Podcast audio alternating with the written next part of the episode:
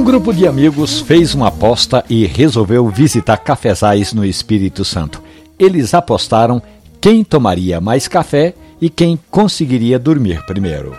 Quando chegaram à região da Serra do Caparaó, ali por volta das 5 da tarde, Rony, que foi quem mais dirigiu, tomou uma xícara de café, esticou uma rede e dormiu por mais de 10 horas. O amigo Luiz Carlos tomou três xícaras, uma atrás da outra, e praticamente passou a noite em claro. Os efeitos da cafeína só foram embora quando o dia já estava amanhecendo. Agora, com Diego Luiz, o mais experiente da turma, foi bem diferente. O arquiteto tomou café até dizer chega, encostou a cabeça no travesseiro e dormiu tranquilamente. É bem assim. Cada organismo reage de um jeito aos efeitos da cafeína. E você? Toma café até mais tarde? Dorme mesmo tomando café à noite?